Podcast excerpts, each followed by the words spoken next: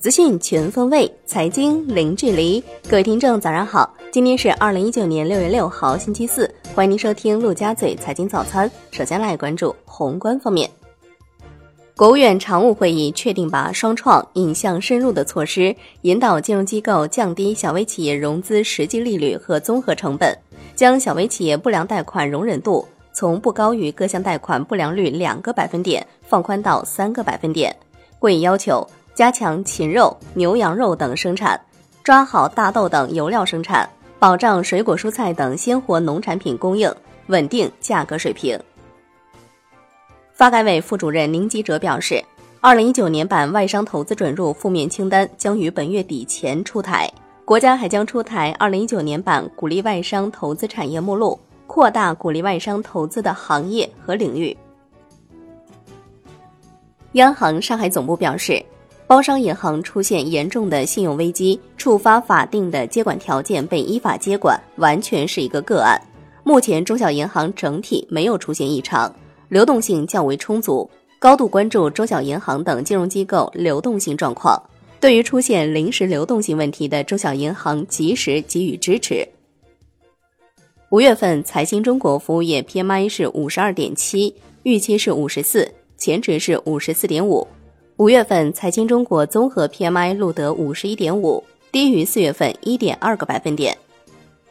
央行周三开展六百亿元七天期逆回购操作，当天有两千七百亿元逆回购到期，实现净回笼两千一百亿元。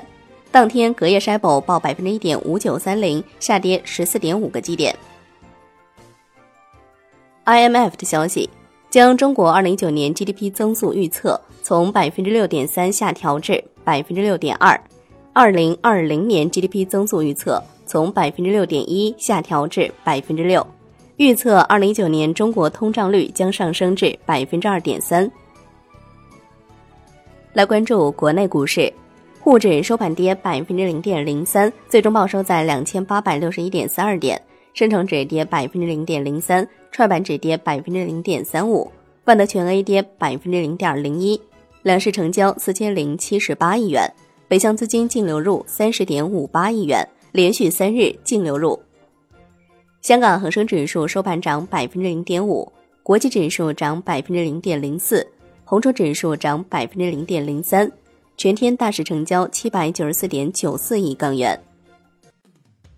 证监会表示，上市公司信披违法行为形式多样，频频试探法律底线。部分上市公司偏离主业，炒作热点，加杠杆玩跨界；部分董监高合规意识淡薄，将继续加大对上市公司信披违法行为的执法力度，促使上市公司及大股东讲真话、做真账、及时讲话，牢牢守住四条底线：不披露虚假信息，不从事内幕交易，不操纵股票价格。科创板首批三家上会企业全部获通过。分别是微星生物、安吉科技、天准科技首发，科创板上市委定于六月十七号审议。南威医学、交控科技首发申请。富时罗素透露，永安行、花王股份、浙江世宝等七只微小盘股未进入富时罗素纳入 A 股的第一阶段第一批次的最终名单，最终纳入名单涵盖一千零九十只 A 股。金融方面，最新 FOF 审核指引下发，明确将可投资香港互认基金份额投资于货币基金的比例不得超过基金资产的百分之十五写入规定之中。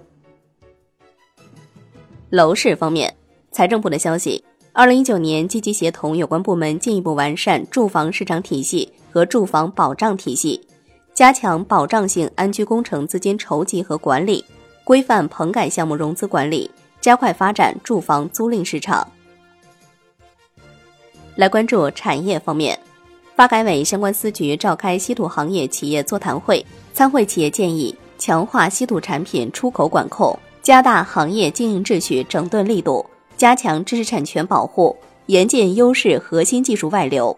发改委相关司负责人要求，相关稀土企业切实推进实质性整合与产业优化。严格落实总量控制计划，严控新增冶炼分离产能，压减低端无效产能，加快研发应用稀土绿色开采和冶炼分离技术，突破一批关键核心技术。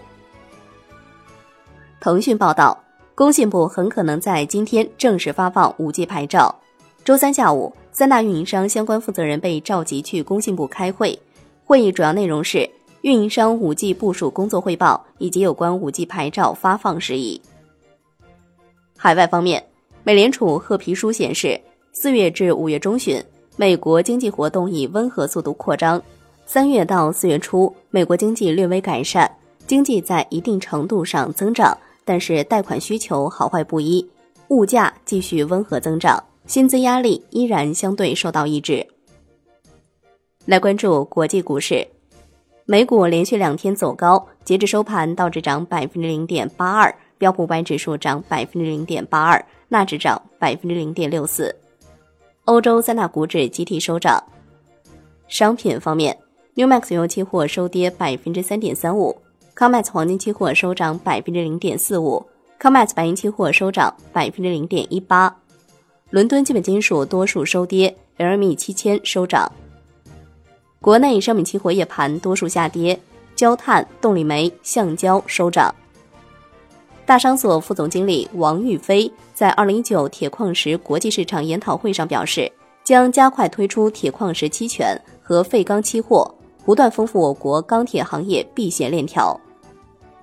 债券方面，国债期货尾盘持续拉升，全线收涨，十年期债主力合约收涨百分之零点一六，五年期债主力合约收涨百分之零点零八，两年期债主力合约收涨百分之零点零六。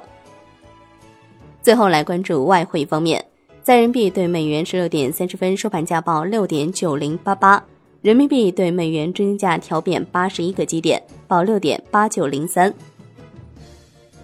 央行的消息，RQF 试点地区扩大到荷兰，投资额度是五百亿元，有利于拓宽境外投资者人民币资产配置渠道，扩大境内资本市场对外开放，也有利于促进双边贸易和投资便利化。